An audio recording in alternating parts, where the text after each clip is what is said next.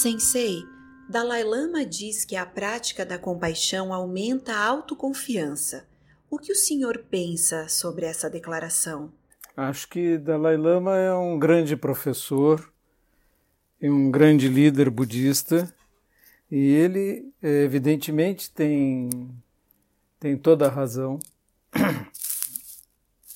A prática da compaixão permite a nós ter uma visão clara a respeito da nossa relação com os outros, a respeito de nós mesmos, a compreensão última de que todos somos, na verdade, vazios de um eu, somos interconectados, interligados e somos muito maiores do que na realidade pensamos que somos, porque somos, na verdade, um com todo o universo. Considerando que todos temos uma natureza búdica, por que o caminho parece tão difícil e raro? Porque estamos profundamente perdidos na nossa ilusão de sermos um ser separado. Todos os nossos sentidos nos apontam para a separação em relação aos outros seres. Nós ouvimos, vemos de uma separação absoluta. Os outros estão lá, você está aqui. E isso então faz com que nós nos sentamos, nos sintamos perdidos em relação à nossa unicidade. É difícil ver que somos uns, um com todos os outros seres. Nos sentimos separados. E é isso que torna difícil o despertar.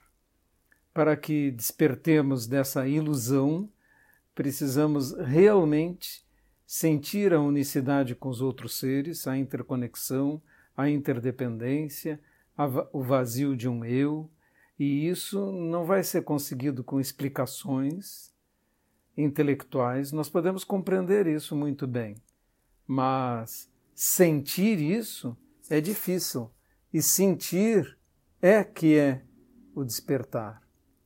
Então é necessário uma experiência mística, um, uma percepção sentida dessa, dessa circunstância.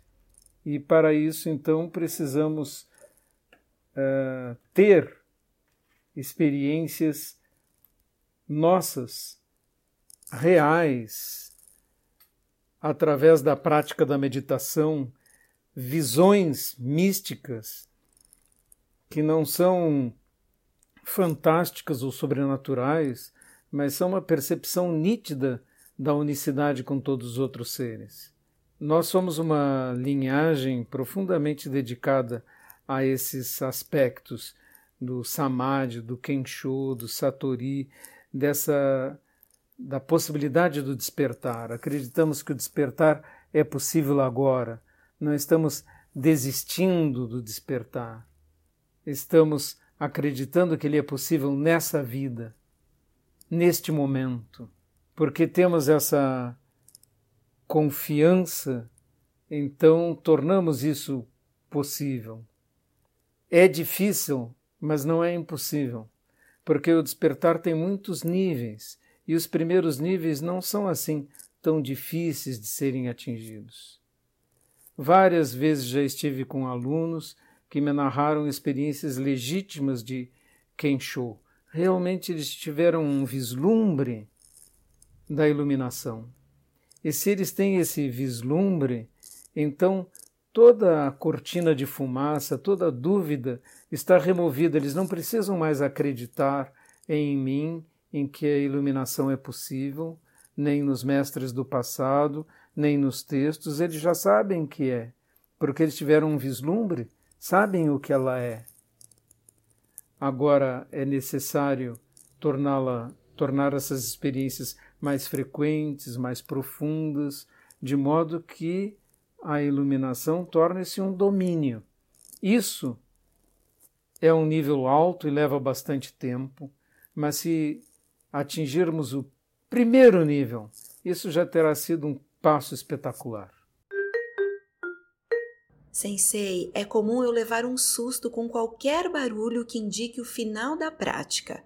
Isso acontece por não estar suficientemente no presente? Na verdade, se você estiver com uma concentração boa, uh, se alguém der um tiro atrás de você, você vai ouvi-lo, vai identificá-lo como um tiro, mas você não saltará com um susto. Então, o que está errado aí é o, o sobressalto em si. Mas recomenda-se, por exemplo, que quem está tocando sino numa sala, quando chega o fim do zazen, não toque o sino com força, toque suavemente, porque quem está em meditação ouve os mais leves sons, mas ele não saltará assustado quando acontecer um, uma coisa maior. Se ele estiver realmente no presente, ele identificará o que foi, o que é aquilo, sem se sobressaltar.